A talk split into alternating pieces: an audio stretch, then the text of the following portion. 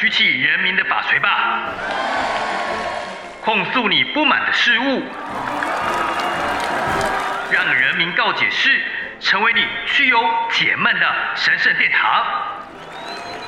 人民告解室，升堂。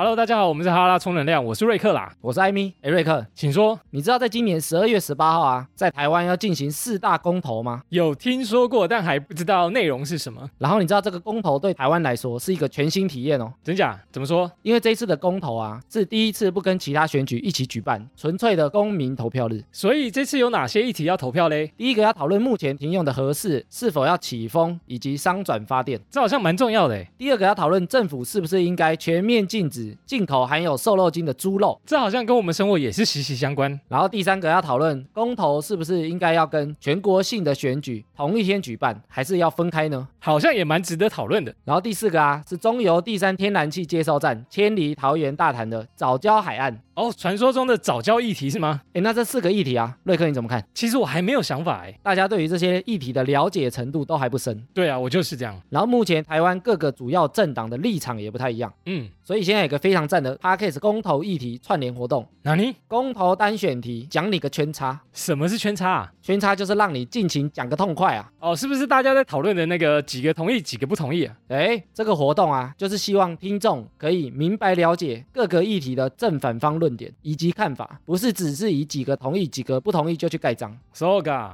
了解过后再依照自己的意愿去投下神圣的一票。哦，主办单位还特别邀请了四个主要政党，针对公投议题做了简短的理念阐述，一次就让你听完政党理念懒人包。哎呦，不是自嗨活动哦，要大乱斗了吗？还有七档节目针对四个公投议题做深度的讨论哦。有哪些 Podcast 节目呢？合适议题有陪睡小姐，睡到的睡哦，以及临时想株式会社。莱猪议题呢有事实胜于雄辩，以及哎学长学长。公投议题由古今中外及人民告解室。最后的早教议题则是由天下第一才与学长学长担纲讨论。而且听说啊，这些节目都找了一些政坛的神秘嘉宾参与讨论。只要上节目资讯栏的活动网站，就可以收听到这些节目以及政党的讨论，以及公投懒人包的整理哦。想了解公投议题，来这边就对喽。希望大家都能够多多参与台湾的议题制定以及讨论。十二月十八号公投日，除了出门投下神圣的一票之外，公投单选题讲你个圈叉，听了再上。接下来把主持棒交给公投一题的古今中外，Go Go Go！欢迎收听《人民告解室》，我是志华。哎，今天我们来了一个代班主持人呢，也是新闻主播，好漂亮哦，是我们的美人鱼妈妈陈乃瑜。Hello，大家好。我们今天同时呢，现场呢还有两位来宾。我们首先要为大家介绍的是松山信义区的市议员拟参选人詹维元，欢迎。大家好，我是詹维元。哎，乃瑜，我要先打断一下，刚刚隔壁好像有其他电视台，还有那个直播台的。制作人刚才跑过来，他说我们这边有个帅哥，对，维元真的是长得蛮帅的，年轻有为，颜值担当。颜值担当。跟你刚刚说乃瑜这个很漂亮嘛，但我想说那个 podcast 我们到底要怎么看到这个庐山真面目？啊，你知道吗？就这一次我们活动很好玩，我们这一次呢，这一个公投 podcast 活动呢。我们主办单位呢，他们把所有的人的照片全部都集结在网站上面，所以要看维元的话，哦，可以去这个网站可以看一下这样子，哦，或者是搜寻他的脸书。没错，对。不过下一位我们也很厉害，我那个我们现在为了嘉伟呢。好像之前也帮过很多美女争取过这个权益，我们来请我们来帮我们介绍一下。好，我们首先要欢迎时代力量的立法委员邱显智的国会办公室法案助理林嘉伟，他同时呢也是桃园中坜区的市议员拟参选人，欢迎嘉伟。Hello，大家好，我是嘉伟，是那个委员办公室的颜值担当。谢谢谢谢。两位是今年都要这个去呃，是明年嘛？是不是？对，明年，明年，明年。所以希望明年两位呢都可以顺利当选，这样子。哇，那我们这边就蓬荜生辉。对啊，真的，而且两个人都是这个俊男美女，又很年轻有为，哇，羡慕哦。哎，真的。对啊。怎么办？我们两个在这边，好悲伤哦，淡淡的哀伤的感觉。好。对啊。不过呢，我们今天这个邀请两位来，最主要是为什么？哦，主要是为了我们这一次的四大公投嘛，十二月十八号的四大公投。好，那其中有呃有个很重要的题目，就是公投榜大选。对，公投榜大选这一点，其实对于公投榜大选这一点，你心里面到底有没有什么定见？你说我吗？我本人吗？对，我觉得很烦呐、啊。上一次选举的时候，领了十几张票，啊、小孩还在小孩还在那个投票所外面，投到天荒地暗。对，然后排队就排很长，然后而且就是不能我跟我老公两个人同时进去投票的时候，就有一个人要在外面，然后等我投完票之后，还要换他再去排队。哦，崩溃，崩溃。嘉伟跟于我远，你们上次没有领过那个东西吗？领的很长，然后大家都在外面想啊。熊抱包，你们忘记那个状况了吗？呃，有，我先讲一下，我上次其实某种程度算是二零一八公投乱大选的受害者啊。嗯，为为什么要说是受害者？但是不是绑大选的受害者，是乱大选哦。哦，因为我那时候在帮那个丁守中选台北市长，然后那一天哈，我投了三次票。早上的时候是先陪丁先生去他的那个投开票所，那时候排队已经觉得哎不太妙了，已经排了好久了。后来呢，因为我当时的户籍跟我我父母是分开的。所以我又先回家陪我爸妈投投了一次票，最后最后我再自己去投票，所以我拍了三次哦，然后每一次都一次比一次长，第一次四十分钟，第二次一个小时，到最后我自己投已经一个半小时。哎、欸，我上次去看，我看那个人哦，真的是很夸张。我我记得我上次还有拍那个影片下来，就是我们那个是在国小那边投票，我也是在国小。对，然后那个人啊。他是绕了操场一圈呢，然后大家都在说，哎、欸，大家在干嘛这样子？大家说要领那个公投票这样子。嘉伟，那你们那边的状况大概怎么样？我那个时候大概早上十一点多去投票，也大概排了一个小时左右。对，太夸张了啦。对，可是你们为什么会排那么久？是因为在里面大家都在看东西吗？还是怎么怎么样？其实我觉得可能大家第一个对公投的题目没有特别的熟悉，因为那一年的公投题目确实是特别多的。对，然后过去可能大家也都会觉得，哎，我只要投完候选人，我就可以离开了。所以在动线的规划上面，也许不尽如人意，所以大家就会有这些很混乱的感觉。嗯嗯嗯，甚至当时也有提到说，一边开票一边投票。嗯，不过第一次我们我们现在要讨论的议题是公投榜大选嘛？对哈啊，应该应该算是说，那到底这一次就是我们都可以发现到很多的状况。我觉得今天刚好国民党在这边，我们的拍谁攻，然后今天有实力在这边，这样子，就是这一次很多人都觉得说，这个政党的力量是应该不能就够介入公投选举的啦。嗯、所以我们想说，乃云你的看法，你会觉得怎么样？因为这一次很多人都在诟病，就是说国民党跟民进党他们两党。都用自己政党力量在宣传，是大家应该怎么投这样子。但实力呢？他们的小党就就跟那个跟民众党，他们就认为说应该还给民民众自由选择的权利。乃瑜你怎么看？我自己本身也是觉得这样子啦。我我也觉得就是说，公投它本来就是议题性的嘛，跟选举本来就是呃选举选人选贤与能，其实。我觉得好像是不同的事情。那公投大家应该是全民，大家可以自由表达意见，而不是受政党的意志来绑架，然后一定要我们是什么政党，我们选择就应该要怎么样。我觉得好像有点四个嗯同意台湾嗯很美丽，对，差不多就是这样的感觉。不能这样的哈。可是因为今天我们很可惜啦，我们就是到我们其实一直邀请民。进党来过很多次，然后呢，民党、民进党都没有来这样子，所以我们觉得有点可惜。所以我们今天你知道人民告解是就是一定要骂骂政治人物才过瘾，所以我们今天来骂骂詹委员好 哎，委员你应该那边塞啦？为什么？为什么没塞？你那也在政党啊？那就大概可以倒一点。好啊，我觉得哈，政党本来就是一个价值跟理想大家集合在一起，所以它本来就会有立场。那、嗯、你说哈，政党到底会不会真的影响到所有老百姓？我觉得要看大家状况啦。老实讲，我觉得现在民众哈真的是很很有自主性啊。嗯，他们自己会上网看资料，会去这个看很多节目啊，会自己去爬出这些文献啊。他知道他自己的价值跟立场是什么。那当然，政党必须有个立场，让大家知道说我们讲的是什么，我们支持或反对的东西是是什么嘛。那的确嘛，这一次共和的绑大选是。我们国民党哈江启臣委员嘛，他之前主席，他发起了这个活动。Uh, 那当然，我们党一定有立场。当然，过去是主席，我们当然挺他。过程当中，我们其实有个很重要，就是我们不是单纯喊口号而已。嗯，其实我们我们譬如说，我们到现在哦，现在加起来可能我要办一千两百一十八场的宣讲嘛。哇，这么多！对，我觉得超多的，一千两百多场。对，但当然大大小小，你、哦、你你今天走在路上，譬如说我我都认为说今天这边都可能算一场宣讲，哦、把把你的价值跟、欸、真的、啊、对对对的，其实也是、啊，各个不同管道嘛。对，对啊，那我们就是希望透过这样子把我们对这件事情看法传递出去，这样子。对对，不过你们有铁粉啊，所以你们只要讲出来，你们那些老伯伯。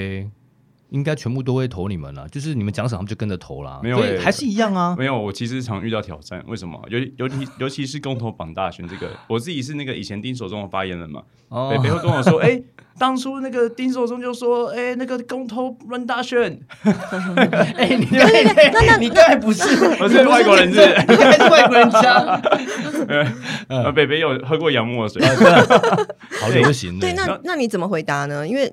人家北北都质疑你，就是你刚刚自己也有提到，就是说你前面三次，二零一八年的时候，你去排了三次队伍，然后都越排越长，那为什么还要还会支持公投榜大选呢？所以我觉得这个节目真的很好，因为老实说哈，公投榜大选这个题目在四项目前公投案里面讨论度其实是最低的，嗯，因为大家不理解为什么要这样做。那我回顾一下二零一八年那时候，为什么我们说是公投乱大选？主要原因是因为当时是他们制度设计的问题。好，不是说这两个制度绑在一起就一定会发生问题，而是现场的动线跟他投开票所的设计，跟他票轨的数量以及人员的配置嘛。嗯，对。如果当初哈他当时安排人员这些都是足够的，或是临时的这个危机处理增加票轨这个危机处理是够及时的话，其实我们看到除了台北市以外，新北市、桃园市，包含高雄市啊，他们增加票轨其实速度都很快，哦，所以他们并没有发生太严重的说，哎。我排到这个七八点的还没投完，然后我开票开票到凌晨这个事情。哎呦哎，我记得那时候好像真的要投很久，到晚上就边开票还边投票啊。然后我记得上次丁市长那次哈，哎不不是丁市长，就是丁候选人那一次，好像还投到很晚这样。生气气了，对啊，我那天凌晨。两点半吧。哎、欸，对哦，因为我们维园是上一次他们的那个对重要幕僚，哎，就是我参 恭逢其盛参与了这个开票到凌晨三点的盛会。哎、欸，不过我们今天一条一条来理清好了。其实我我们来爬树下脉络好了。我们所以我们今天邀请到了嘉伟跟维园，其实他们的立场都是同意公投榜大选。可是这个好像有点时代有点错乱，因为我记得上一次我们请到时代力量智库的这个赵丽来我们节目说过，其实国民党之前是反对的哦，反对公投跟大选放在一起的哦。对，那时候就是民进党在公投法要修法的时候，他把公投跟绑大学放在一起的时候，啊、嗯，当时国民党立场的确是反对的。但老实说啊，当时我觉得国民党有当时时空背景的因素，包含他执政执政的时候，他其实希望他。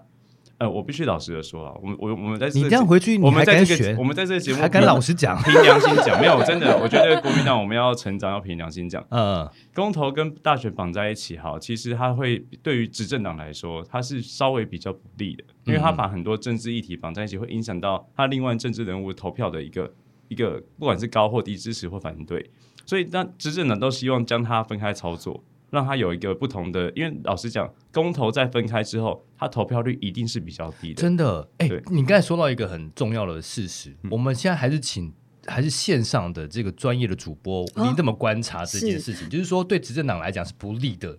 呃，我我觉得。公投跟选举，就是我刚刚提到的选贤与呢，其实本来就是不太一样。我个人的看法是，以我一个理性选民的一个一般民众的角度的话，其实呃，刚刚有提到投票率的问题嘛。那这一次的公投，就是十二月十八号的公投的预估投票率大约是百分之五十五左右。哇，好专业哦，果然是专业。平常播新闻都有在记。那那如果说对照之前，比方说以二零一八来说，它其实。呃，那个时候的投票率也是差不多百分之五十五，所以可以看得出来，其实他的投票率好像呃可能有影响，但那我们要等到十二月十八号才会知道。嗯，那也有可能是没有影响的。那我觉得，如果说是分开，我个人觉得对我来说，不管是我要 照顾小孩，或者是我的时间的考量，呃，或者是我们刚刚你刚刚有提到，就是增加票轨，呃，或者是增加这个投开票所的话，这个设计的问题。它其实牵扯到的就是行政经费的问题嘛，对不对？啊、我跟你讲，真的，你知道吗？这种这种专业媒体人就是这样，就是你永远听不出来他在他的话语是真的听得出来说赞成还不赞成，真的是很厉害呢哦。但是就是呃，就是我们刚刚讲到这个行政经费的问题，就是如果说这样算起来的话，如果我们共同绑大选跟分开。在时间成本上面，可能可能要花费的行政成本是差不多，但是在时间成本上面，嗯、我对于一般一个选民，一个两个小孩的妈妈来说，我个人是比较支持，这样可以吗？啊，赞赞赞赞！对，可是我本身其实，我们等下这个回来留给我们的嘉伟他们讲，因为我觉得嘉伟他们准备了很多数据，不过我们还是先把回到干委员这边来，就是说，所以你们后来为什么会变成？之前是反对，然后后来会变成赞成这样子，这个不是一个让人家觉得说李龙李美一列双标党哦，啊，你差点动啊，那个没啥。我我觉得哈。我觉得这你可以说双标，这个我也承认，当初的那个决定跟现在是不一致。你这样太老实了，没有，但但没有，但但我觉得好开心哦。什么？我觉得什么？对，我吃了城市豆沙包，没有开玩笑。我觉得真正重点是在来自于说，当初国民党是这个反对绑大选，现在支持还推公投案，我们家理将理由跟我们的说明说的很清楚嘛。嗯，好，未来假设国民党未来有机会又执执政的话，如果又有国民党政治人物去推，哎，公投跟大选要分开的时候。这就是国民党必须面对检视的地方了。那的确，我们有提出一套，就譬如说包含这个投票成本等等，告诉大家说，其实，在放在一起，其实它经济又实惠啦。简单来说就是这样子。对。那当我们都已经推出这样子的话，之后的变动，我们就要面对民民意的检视，同时民进党也要面对这样子的状况嘛。对。但老实讲，我觉得，如果今天撇开政党，台湾人会觉得国民党党以目前而言非常混乱嘛。对。对。民进党来住以前反，然后现在支持。对啊。对，所以很混乱。那我们不断的各自在这个我们的战场上，我们不断的透过理由、透过数据，好，透过我们的论述，去让大家知道我们知道我们的立场跟想法是什么嘛。那这样子哦，我觉得都是证据啊。那接下来如果真的再反复的话，这这也是我觉得国民党我们现在新生代，我们认为说，其实立场不能反复，因为反复一定要有说明清楚理由。对，当你的理由没办法说服民众的时候，它就会影响到你的政党支持度。哎，可是委员哦，我觉得这次我们觉得要这样讲，就是说。我觉得民进党他们现在不是说他们现在反对公投绑大选嘛，嗯、然后为的都是台湾嘛。我跟你讲啊，这句话我一讲出来，我真的觉得我觉得什么都合理了。我觉得所有年轻人都觉得，我觉得好吃这一套。而且连我连我自己听起来，我就觉得对，抗中保台护台湾，对对。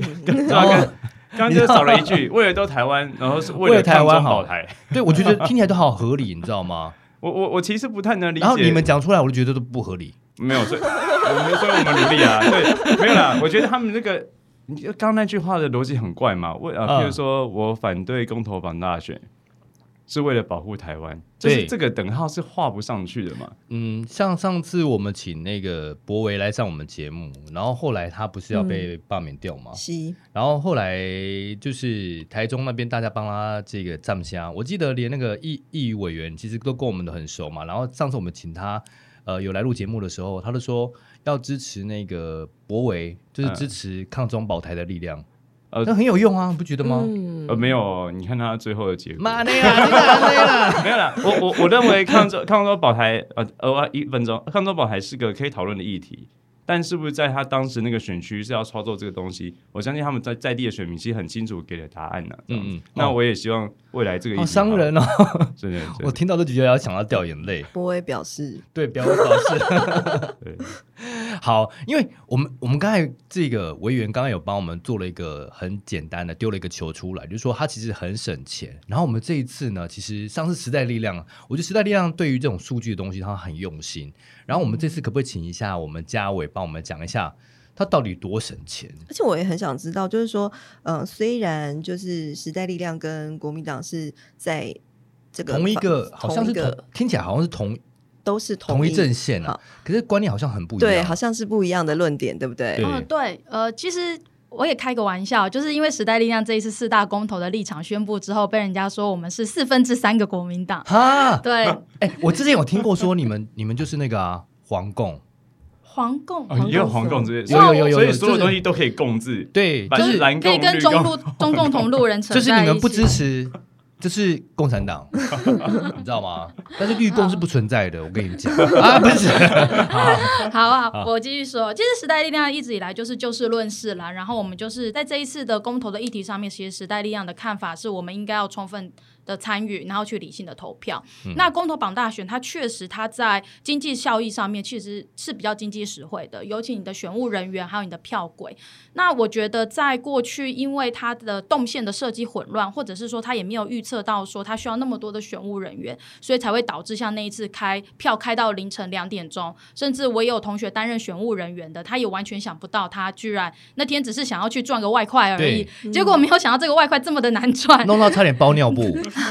对，所以我觉得几件事情呢，我觉得在共同绑大选这件事情上面是一个照妖镜，就是说国民党跟民进党他都必须要去面对自己过去曾经有的宣誓。比如说，在二零零八年跟二零一四年的时候，你你这一刀杀的好深，真的吗？好痛，好痛，对，好痛。其实我觉得就是要回顾历史，我们才能够去比较了解这些政策的演变过程嘛。那二零零八、二二零一四的时候，其实国民党的态度一直都是公投不应该绑大选。那其实这个就可以回应到刚刚委员所谈的公投，因为通常会被提出来，就是对现今的执政党他有一些不同的看法，所以呃，人民就会用他的力量想要去创制复决，或者是对政策有一些重新的评估，嗯，那可以表现出人民的意志。所以，的确在执政的时候，这个政党它其其实是会倾向不要共同把。对对，真的真的，我们这次也有发觉这样的事情。对对，所以你看，我刚刚讲的二零零八跟二零一四，其实就是马英九执政的时候。嗯、那我觉得这次民进党他也必须要面对他过去像林义雄在人民做主的这些。公投的行动，推动台湾公投的行动里面，他去降低公投的门槛，还有说他希望可以有更多的人民来进来参与的时候，民进党过去也是讲得出一番道理出来。为什么他觉得公投应该要跟着大选一起来进行？哎、欸，我跟你隔这么远，都闻得到酸酸的味道。没有啦，我觉得就是。你知道有有时候把历史 摊开来看，你就会发现，哎，怎么会有这种浊世今非的感觉？哦、对，所以当然我们也期许，假设有一天时代力量执政的时候，所以你们也会这样子。回过头来、看到今年的态度，我 我当然也会希望时代力量不要去改变今年的态度，哦、对吧？因为我觉得执政党受到挑战或者是受到质疑的时候，就是理性的去面对嘛。那我觉得。绑大选它的好处，当然一个经济实惠嘛，第二个也是过去两党曾经倡议过的内容。那我觉得在这一题上面，其实大家可以多做思考。是，哎、嗯，美人鱼妈妈，我跟你讲哈，就是上次我们听时代力量跟我们分析的，就是说公投绑大选只要一亿多，然后如果单办公投的话要八亿多。就是以以你现在是一个这么可爱的这个有小 baby 的这样子一个以妈妈心态来讲的话，就是我们要为了下一代着想的话，我单纯来想的话，我觉得来精打细算的话，好像应该要来合并一下吧。对，但是我我刚才也听嘉伟讲，我也觉得就是，哎，那如果说因为刚刚这个。也有提到，就是说，如果我们的这个要增加票轨、增加选务人员，那他就会有多的行政支出啊，哦、对，还是有可能的。对，因为如果说我们接下来，我们虽然可能公投榜大选，那通过了之后，那。我们要怎么样去改善它的这个选务的制度？嗯、那选务制度一定要一定要改变嘛？不能就是说好，那我们共同榜大选，每一次都投到两点，对不对？不可能嘛？啊 对啊，对。哎，不过因为我们上次有的跟一些委员还有这议员们在讨论啊，嗯、其实说上一次就是因为大家十几张啊，大家都是告很牛开的款。对，因为共同榜大选还有另外一个很大的原因，就是说刚才嘉伟也有提到，就是说，嗯，可能很多人是到了现场才去这个理解这个题目，所以。那个也会造成就是选务时间的拖长。嗯、那我们刚刚也有提到，就是说，那如果说是分开的，如果是分开的话，就像现在这样，right now，对，我们现在有很多更广泛的来讨论这些实质的议题，不管是莱猪或者是公投榜大选，嗯、任何的议题。以后未来的每一个议题都有机会像这样现在这样子，我觉得也蛮好的啊。对啊，我觉得这次还是要给国民党跟这个时代力量，还有一些小党，我觉得要给他们拍拍手，拍拍手。对，因为我觉得他们真的，他们真的很努力在对外宣宣扬政策，就是说宣扬他们的理念。虽然说来这边不一定能够增加他们的选票，而且刚才委员这样讲以后，我很担心他到底回去会不会被对，好可怜哦。我先线上哀悼。我我觉得很多政党都在改变当中了。嗯，对啊。不过我们刚才有讲到说，就是说那个公投的那个票啊，我觉得之后是不是大家以后在论述上面，可能在家里面就是应该要先看好，不然我觉得再怎样几次都一定会发生这个问题，这样子。是不是应该这样子？我我我觉得不可能诶，不可能，因为我也不可能。我觉得，因为我觉得每个人个性不一样，就好像你去点个餐，你都会对呃，真的这个选择障碍，二号啊，对，我认同，我认同。所以每个人个性是这样子。当然，我们说十几案在那边看起来好像很多，他现场要挑很久。但但是你也不能去限制说，哎、欸，我每一次公投只能几个案子嘛？对对，因为它都是联署过关，它是我们目前程序保障的，他们应该有的权利嘛？对啊。我真觉得你怎么这么喜欢讲实话，很讨厌，就是这样。嗯、是不是？我是不是要？我是不是需要把党政怎么办？对啊。加入民进党？不行，不行，拒绝。开玩笑，开玩笑，妈的，妈的，妈的。不过我想要回过头来谈一点点东西，就是说，刚刚其实像南鱼有提到说，如果呃公投跟选举是分开的时候，其实好像大家比较有多的时间跟充分的空间去讨论这些相对应的政策，比如说像这一次，嗯，哦，我们所有的政党都会。表态嘛，然后去向人民做宣讲。那对，真的真的。对，但是我觉得要这个的话，就要有一些配套。比如说，为什么大家那么想要绑大选？其实就是因为门槛的问题。对，我一定要拿到四分之一的通过的门槛，我才有机会让我的公投案过关。是。那所以大家就会觉得说，哎，那我绑着选举的时候，是不是？哎，你去对人投票的时候，你也顺便来对事情来做投票。对。嗯。好，我们来问一下，我现在就问三位。同学好了，因为上一次有人就讲说那个罢免案，就是说，哎，他四分之一的人怎么可以决定他之前投票给他的这些人的意见？这公投也一样啊。如果公投投票率太少，真的能够代表民意吗？大家怎么看？其实我觉得，其实可以摊开来看其他世界上其他国家对于公投的态度。比如说像呃这一次呃中选会的选举公报里面，里面就有提到政府他为什么认为说不应该公投绑大学的原因，他就举了瑞士为例嘛。嗯嗯。那但是其实你回头过去看瑞士，它的门槛它是简单多数决，就是我只要赞成的人大于反对的人，那我这个公投案就过关了。对对对对，对。那如果在这种状况之下，那不绑大选，其实我觉得是可以理解的，因为他。呃，就是我赞成的多于反对的，那大家就不会觉得说，哎，我为了要通过四分之一的门槛，然后我一定要把跟对人的选举绑在一起，因为对人的选举大家会比较狂热嘛。但是我觉得这样有点恐怖哎，就是如果是我是瑞士人的话，还不到四分之一的人，然后多数是多数霸凌少数怎么办？哦，这样很恐怖哎。我上次有听过他们分析这个例子，我觉得基进党没有，基进党也有分分析过这个例子。其实我听了以后，我自己也蛮讶异的。他们的意思是说。因为这样子，只要是多数决，所以你们就反而会更小心去小心翼翼去对待这个公投案。嗯。对，但嗯，但我觉得还是应该民情的关系啦。对，我觉得不同地方民情不一样，而且老实说，以这个比例，不管是四分之一或过半，其实不管哪一种制度都会有问题啊，都会说没有啊，没有全台湾百分之百出来投，没有全台湾百分百分之百。我我今天想到这个东西，对，就像你讲，没有百分之百。所以永远都会有这样，所以我觉得是今天它的门槛在那边，制度只要它门槛不要太过过分太低，不要说啊十趴我们就可以过了，嗯，不要这样子合理的。不够抗中保台，不要抗中保台，对，抗中保台百分之百。所以没有了，我会觉得游戏制度在那。边，然后大家能接受，然后在这样制度之下，大家去宣传嘛。刚刚讲到那个瑞士例子，的确嘛，如果今天台湾也是这样子的话，民众就会发现说，公投真的很危险、很严重，因为他只要过的话，可能决定两年以内，或甚至未来国家的政策走向。这个时候反而也也有可能因此激起大家对于公投的一个热热认知跟热忱。不过刚刚回应到嘉伟一个事情，就是这个公投绑大选，哈，它到底会会不会对议题有这个失焦？民进党现在都是都是这个说法。